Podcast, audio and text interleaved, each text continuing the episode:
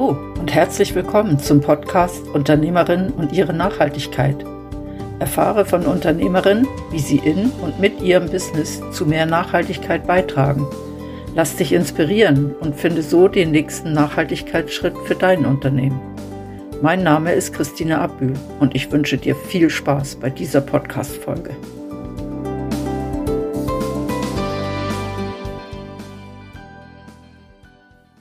Für die heutige Folge bin ich auf dem Weg nach Laupen. Dort treffe ich mich mit Christine Gerber, mal wieder eine Namensvetterin, und wir werden zuerst einen kleinen Rundgang durch Laupen machen, weil Christine ist Restaurateurin und zwar für Architekturoberflächen. Und sie wird mir ein paar Häuser zeigen, an denen sie gearbeitet hat oder an denen sie gerade arbeitet, um mir ein bisschen näher zu bringen, was sie eigentlich macht. Mit denkmalgeschützten Objekten kenne ich mich nicht wirklich aus, aber ich glaube, das wird sehr, sehr interessant.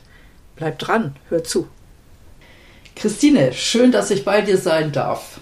Wir haben ja schon einen kleinen Rundgang gemacht durch Laupen und du hast mir gezeigt, wie du arbeitest. Und du bist Restaurateurin und tust alte Gebäude untersuchen. Du hast mir gezeigt, dass du Farbe ganz vorsichtig mit dem Mikroskop abkratzt, damit du die ganzen Farbschichten letztendlich also sehen kannst. Also mit der Lupenbrille? Genau, ja. mit einer Lupenbrille, damit man das wirklich sehen kann und das dann auch nicht eine große Zerstörung ist. Und wenn so ein altes Haus dann nachher, wenn du bestimmt hast, welche Farbe das hatte und das ist heute grün und du hast aber herausgefunden, das war früher mal grau, dann sagt der Denkmalschutz, das muss wieder grau, wenn man daran geht. Oder wie funktioniert das dann? Ja, ich mache so Freilegungsfelder, so vielleicht äh, ein paar Zentimeter groß. dann nehme ich mit dem Skalpell oder mit Lösemittel die oberste, äh, ein bisschen von der obersten Farbschicht weg, dann kommt die nächste führen. Dann nehme ich von der wieder ein bisschen weg bis ich auf die unterste Farbschicht komme. Das sind manchmal drei verschiedene Farbschichten, das können aber auch acht Farbschichten sein, je nachdem wie alt das Gebäude ist und wie manchmal dass es ist neu gestrichen wurde. Und meistens sind auch die untersten Schichten die interessantesten. Also wenn jetzt ein Haus von 1840 ist, wird man dann meistens wissen, wie ist der Zustand dann war. Mhm. Und äh, dann ist es vielleicht ein Grau zu unterst und dann schaut man auf den es ein Holzhaus ist mit Ausfachungen, mit, mit Kalkputz, schaut man die verschiedenen Holzelemente an. Türrahmen, Fensterrahmen, Türleibungen, Regbalken, Rahmenbalken oder Dachuntersicht, Ründe. Und schaut immer, äh, welchen Farbton man jetzt auf der untersten Schicht hat. Und das ist nicht an allen Elementen unbedingt immer der gleiche. Das können verschiedene Töne sein. Mhm.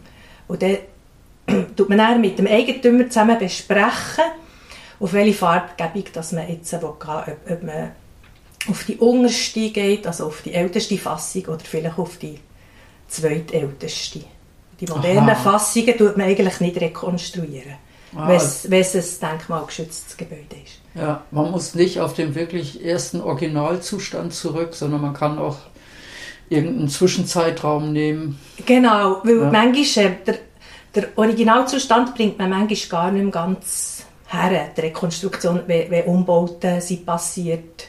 Ja. Oder, oder Sachen ersetzt wurden, oder ein Laube ist dran gekommen, oder eben ein Schindelmantel, der vorher nicht war. Ja. Wie ist das jetzt, wenn du so eine Farbbestimmung gemacht hast und du findest jetzt raus, das war ein Grau und der Eigentümer sagt, ja, okay, da kommt wieder ein Grau hin. Ist es denn eine moderne Farbe oder muss das auch eine alte Farbe sein? Also auf Holz hat man früher immer Öl gebraucht. Öl ist auch noch ein bisschen ähm, dampfdurchlässig. Oder ein Kunstharz tut einfach zu und dann kann keine Feuchtigkeit mehr rein und raus und dann können Schäden entstehen. Und dann tut man eigentlich schon möglichst wieder mit wieder einer Ölfarbe drauf. Also nimmt man die alten Farben, die Farbreste drauf, ja. abschleifen oder ablaugen und geht wieder mit der Ölfarbe drauf, möglichst mit dem ja, mit dem Originalbindemittel. Und, und früher war das ja aber so, wenn Farben gemacht wurden, dass die nicht gerade unbedingt gesundheitsförderlich sind unter Umständen. Ähm, würde das auch bedeuten, dass mit so einer alten Farbe dann Gift daran kommt? Oder? Nein, also wenn man zum Beispiel äh, im, in der Ölfarbe hat man viel Bleiweiß verwendet, das macht man natürlich nicht mehr. Da hat man, tut man andere Pigmente Das ah, tut man ersetzen nachher durch andere ja. Pigmente. Ja, dann nimmt man nicht mehr die giftigen. Oder auch ähm, also ganz ein giftiges Grün Schweinfurtergrün, ein arsenhaltiges Pigment. Das ist so um die letzten Jahrhundertwende viel gebraucht worden, innen. Und das muss man auch äh, mit Atemschutzmasken und, und Staubschutz, also absaugen, wenn man, wenn man so Farbe wegnimmt. Das ja. muss man dann absaugen und, und entsorgen. Und, das, so Zeug braucht man nicht mehr. Und das heißt, das ist dann Sondermüll? Das ist Sondermüll, ja. ja, ja okay. genau. Ähm, die, also warum ich frage ist, ich war neulich bei einer Frau, die Porzellan macht und die hat mir eben erzählt, dass das frühere Emmentaler Porzellan so, so eine giftige Farbe irgendwie beinhaltet, irgendwas mit Blei. Und da ist mir erst bewusst geworden, dass, dass in Farben früher sehr, sehr viele Giftstoffe drin sind, wo man heute sagt, das ist Gift. Früher hat man das vielleicht nicht so gewusst. Ja. Ähm, begegnet dir das noch viel, dass so alte, belastete Materialien auftauchen? Mm, Nein, das ist eher selten. Aber jetzt gerade bei einem Haus, das ich im Städtchen Laupen habe untersucht habe, ist nachher so ein recht giftiges Grün an der Fassade gewesen, und das habe ich nachher äh, von, von Restauratoren Fachklassen untersuchen im Labor, ob jetzt das eben das Schweinfurter Grün ist oder nicht. Und es war es nicht. Gewesen. Also dafür war der in der Farbschicht noch bleiweiß. Gewesen. Aber man musste aufpassen man, man hat dann eine Putzschicht abgeschlagen, von dem her war es nicht so problematisch. Gewesen, mhm. Dass man mit dem Bleiweiß fest in Kontakt ist gekommen. Ja, also wenn ich nicht sicher bin, dann lasse ich es einfach untersuchen, dass man es genau weiß. Aber meistens also viel sind so mineralische Pigmente auf den Mörteln oder auf den Verputzen, ja. bei den Ausfachungen. Okay, aber du untersuchst auch selber Sachen, also in deinem Atelier jetzt hast du ein Mikroskop stehen und... Ja, genau, wenn ich, wenn ich so Farbuntersuchungen mache oder Putzuntersuchungen an alten Gebäuden, dann schaue ich die Verputzen unter dem Mikroskop an, wenn ich verschiedene Verputzen habe, dass ich sie vergleichen kann und äh, schauen, wo überall oder in welchen Räumen überall die gleichen Mörtel vorkommen. Oder wenn ich eine Farbuntersuchung habe, zum Beispiel auf Holz an einer Fassade, und manchmal ist es schwierig, die Schichten genau freizulegen, um, um die Stratigraphie zu sehen. Und dann nehme ich ein Farbbröbli, nicht ein Stückchen, so ein paar Millimeter, vom, von dem Holz ab, mit den Farbschichten drauf. Dann tue ich das in ein Kunstharz eingießen, anschleifen und unter dem Mikroskop anschauen. Und dann sehe ich genau, wie viele Farbschichten drauf sind. Und dann kann ich das dann vergleichen, ob, ich, ob das das gleiche Resultat ergibt wie die Stratigraphie, die ich manuell habe gemacht habe, ähm, auf dem Holz. Ja. Zum Schauen, ob ich jede Farbschicht habe gefunden mhm. Bei so Untersuchung von so alten Gebäuden, ähm, das eine ist ja, dass man möglichst so eine Art Originalzustand wiederherstellt, aber auf der anderen Seite möchte man ja auch nicht unbedingt ähm, um umweltschädliche Dinge äh, verbauen. Wie weit achtet man überhaupt auf Nachhaltigkeit, wenn man so alte Gebäude restauriert? Äh, da achtet man schon ziemlich drauf. Also eben, man nimmt meistens wieder Ölfarbe für das Holz und für die Mörtel, die Verputzen, das sind ja immer Kalkmörtel. Mhm.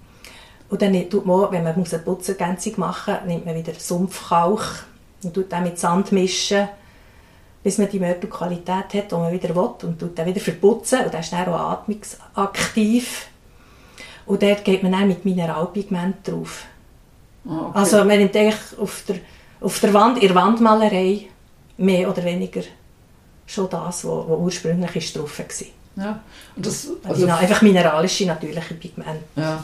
Früher also, wurden die Häuser ja noch viel atmungsaktiver gebaut als genau, heute. Ja. Und das heißt, wenn man sie restauriert, versucht man auch mit den Materialien das wieder zu unterstützen. Dass, genau, weil sonst ja. gehen die alten Materialien kaputt. Wenn man, ja. das, wenn man die Fenster rundum aus mit, äh, mit Gummi abdichtet, dann gibt es ja auch Schimmel.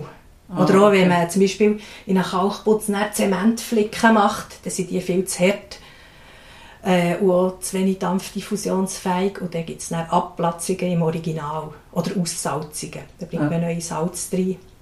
Von dem her bringt man eigentlich Schäden rein, wenn man nicht das weichere Material nimmt. Ja. Das Das, ist etwas, was eine Zeit lang viel passiert ist, gell? Man sieht so an einigen Gebäuden. Ja, ja, ja, genau. Oder der ähm, hydraulische Kalk, der ist auch schon härter drin da. Das ist ähnlich wie Zement. Und, und dann gibt es nachher ähm, so wie harte Plomben drin. Und, Ja. und ähm, die Schäden entstehen dann im Weichen nebendran, eigentlich im Original. Ja. Von dem her bleibt man eigentlich in den Originalmaterialien. Der Kalkmörtel. Okay. Bei deiner Arbeit selber ist es ja so, dass du, du, du, du nimmst ja Proben weg und musst du diese Proben dann irgendwie umweltbelastend behandeln, damit du sie untersuchen kannst?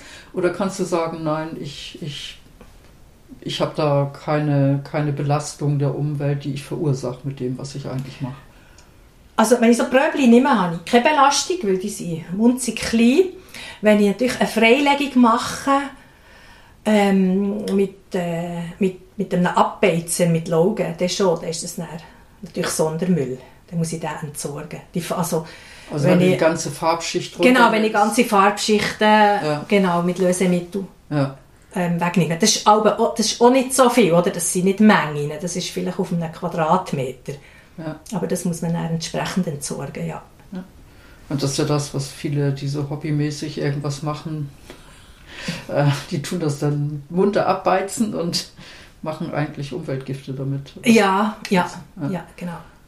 Ja, man kann, jetzt zum Beispiel Ölfarbe kann man sehr gut mit Salmiak und ein bisschen Alkohol ähm, äh, wegnehmen. Das ist dann auch nicht so belastend. Das Ja. ist dann nicht wie, äh, Also, wie zum Beispiel ein chloriertes, äh, eine chlorierte Ab Abbeizpaste, aber die sind ja heute auch verboten. Also Ja. Früher hat man schon zum Teil sehr giftiges Zeug gebraucht, Ja. für Farbschichten wegzunehmen. also wie, wie machst du das persönlich? Schaust du da drauf, wenn du Farbschichten wegnehmen musst, dass das möglichst wenig Umweltbelastung gibt? Oder sagst du, nee, das muss möglichst schnell gehen und... und Also ich, ich muss äh, vor allem schauen, wie es geht, ob es überhaupt geht, ob es rein mechanisch geht. Wenn es rein mechanisch geht, zum Beispiel wenn man Kalkschichten wegnimmt, kann man das ähm, mit dem Skalpell manchmal ganz gut machen. Kommt darauf an, was drauf ist. Wenn Kalk auf Kalk ist, kann man das manuell machen. ja. Und jetzt äh, zum Beispiel auf, auf, auf Sandstein Ölfarbe ist, kann man das nicht manuell machen. Dann kann man eben so Alkohol, Salmiak, Kompressen machen, dann lässt man das einwirken und dann kann man es mit einem, mit einem Bürstchen abwaschen mit Wasser und nachher waschen. So. ja. Heißt, das- du... Also, oder, oder manchmal, wenn es sehr hartnäckig ist, muss man eben vielleicht auch abbeizen. Oder, also ich mache, bei einer Freilegung muss man immer zuerst Musterfelder machen, um zu schauen, mit was funktioniert es. Und dann kann man erst ausrechnen, wie lange hat man. Ah, okay, das heißt, Also, du, du, bei dir ist eigentlich das Material, was du vorfindest, bestimmt auch die Art und Weise, wie du das Material runterbekommst. Genau. Und dann schaue ich natürlich zuerst mit möglichst äh, nichts Giftigem. Ja, Genau. Und wenn nichts anderes übrig bleibt, dann, muss man halt stellenweise so Ja. genau, etwas Stärkeres einsetzen. ja.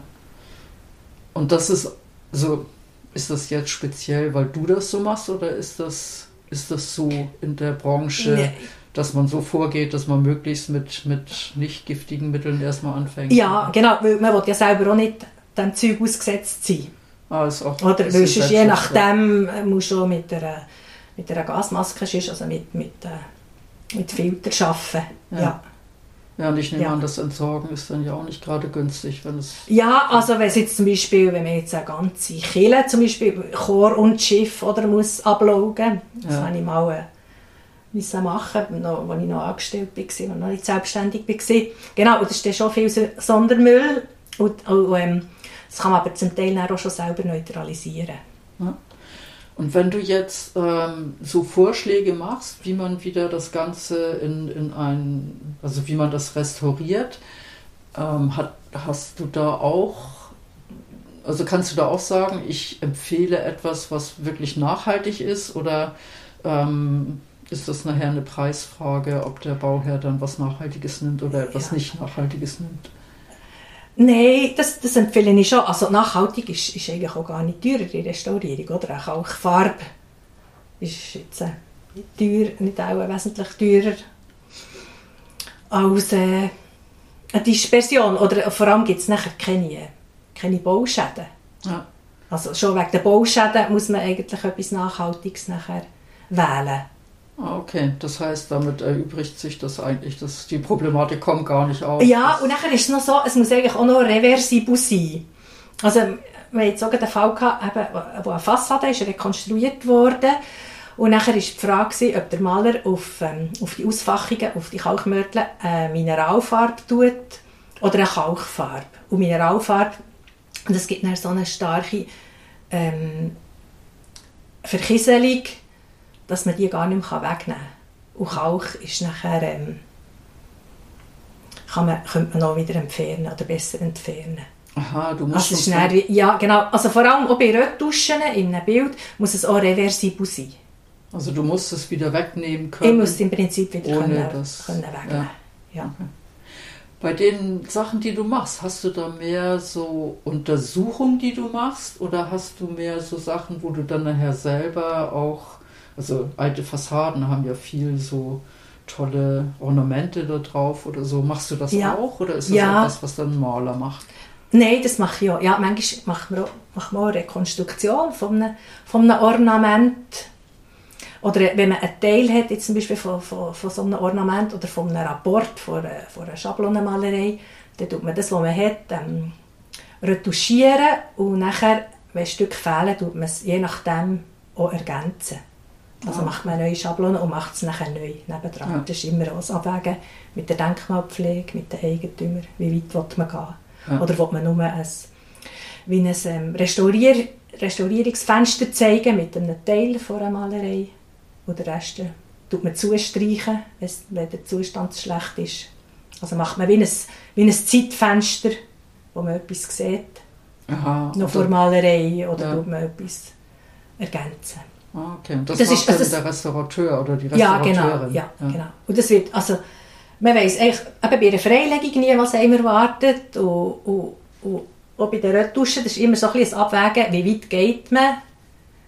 Will man wo man, dazu, wo man die Fassung wieder ganz gut können lesen oder wo man es nur schemenhaft, das ist immer ein Abwägen aus Besprechen, ja. wie weit man geht. Und man tut alles dokumentieren. Also als erstes tust den Zustand fotografieren, und dann bei der Restaurierung dann kommt die Reinigung und, und nachher ähm, kommen die Kittungen und alles wird dokumentiert und beschrieben.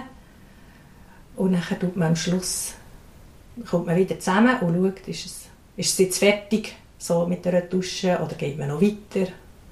Es ist, so, es, es ist eigentlich ein Wachsen. Man weiß nicht am Anfang ganz genau, wie der Schlusszustand ist. Und das macht es wahrscheinlich auch spannend im ja. Umfeld, oder? Ja. Aber das ja. heißt, unter Umständen ist eine Hausfassade da, wo du alles dokumentiert hast und man weiß ganz genau, wann ist das gebaut worden, wann war wo was gemalt. Äh, ja. und nachher ist die Wand vielleicht einfach weiß. Ja, ja das kann okay. sein. Ja, okay. genau. Und darunter sind dann noch die Originalschichten. Ja. Warum tut man eigentlich diese Originalschichten so wie, also die, behandelt man ja auch so, dass die dann nicht noch weiter kaputt gehen, oder? Ja. Warum macht man das eigentlich, wenn man so und so die Wand nachher wieder weiß malt? Das einfach als Zeitdokument noch erhalten bleibt. Aha. Sonst verliert man alles, oder, wenn man ja. jetzt alles wird wegnehmen und neu streichen. Okay. Also es, so nach dem Motto, es könnte ja sein, dass in zehn Jahren auf einmal irgendeine Technik da ist, mit der ich das Weiß wegnehmen kann und das Alte wieder voll. Oder, oder, ja, oder ein neuer Besitzer oder jemand, der wo, wo will, ja. dass, man, dass man das wieder äh, rekonstruiert oder freilegt und wieder sieht in ja. diesem Zustand. Ja. Äh, ist es dir auch schon passiert, dass du also so ein Gebäude untersucht hast und dann gesehen hast, da ist, da ist Material benutzt worden, was aus heutiger Sicht total schädlich ist und dass man deswegen das Gebäude eigentlich gar nicht restaurieren sollte? Äh, also, dass das ganze Gebäude. Ob mir das äh, schon begegnet ist? Also, ja, ob dir das schon begegnet ist? Ähm, nein, jetzt so, nein, in dem Sinne eigentlich nicht.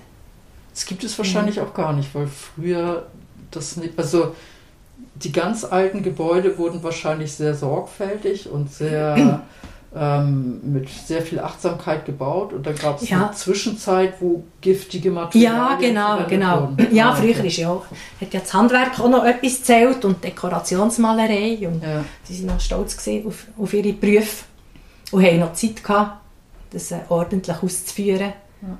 Ja, und von dem her gibt es eigentlich erst Schäden, ähm, wenn es falsch ist geflickt worden, sagen wir mal. Ja. Wenn, wenn, nachher, oder überstrichen mit falschen Materialien. Ja. Ja. Ausser, das ist vielleicht sehr ein feuchter Untergrund und, ähm, und der Kalkputz ist immer sehr mit, äh, mit Wasser und, und vielleicht noch Nitrat oder Zeug belastet gewesen, aus dem Boden. Da kann es natürlich schon Aussalzungen geben. Ja. Ja. Okay. Aber ansonsten ist es mehr so ein, ein vielleicht ein Zwischenzustand wegnehmen, der nicht nachhaltig ist oder der Genau, ja. giftig ist Ja, und der genau. Oder was man, oder zum Teil muss man auch, auch ähm, jetzt heutzutage alte Restaurierungen wegnehmen und genau, wo vielleicht ähm, auch Materialien sind verwendet worden, Kunststoffe, die man heute nicht mehr würde. Ja. Oder Acrylat. Aha, ja. wo man schon Wo mal man eigentlich, genau, hat. wo man schon mal hat Ja, und, und nachher eigentlich durch die Materialien auch Probleme sind entstanden, dass man das wieder wie rückbaut. ja. Okay. Schöner Abschluss. Ganz vielen Dank für die Erklärung. Merci dir. Hui, jetzt habe ich ganz schön viel gelernt über denkmalgeschützte Objekte und wie sie restauriert werden. Was ich interessant fand, war die Aussage von Christine, dass die untersten Schichten die interessantesten sind. Das hat mich so ein bisschen an den Garten erinnert. Da ist das auch oft so, dass untere Schichten viel interessanter sind als die oberen Schichten, besonders bei der Erde.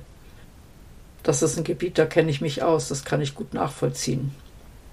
Falls du auch in deinem Garten eine Restaurierung vornehmen möchtest, nicht um einen alten Zustand wiederherzustellen, sondern den Zustand zu bekommen, der dir wirklich im Herzen liegt, dann darfst du mich gerne kontaktieren. Tschüss. Danke, dass du diese Podcast-Folge von Urpunkt gehört hast. Mein Name ist Christine Abbühl und ich begleite Menschen und Unternehmen auf ihrem Weg zu mehr Nachhaltigkeit. Wenn dir der Podcast Unternehmerinnen und ihre Nachhaltigkeit gefällt, würde ich mich freuen, wenn du ihn abonnierst. In diesem Sinne, tschüss, bis zum nächsten Mal.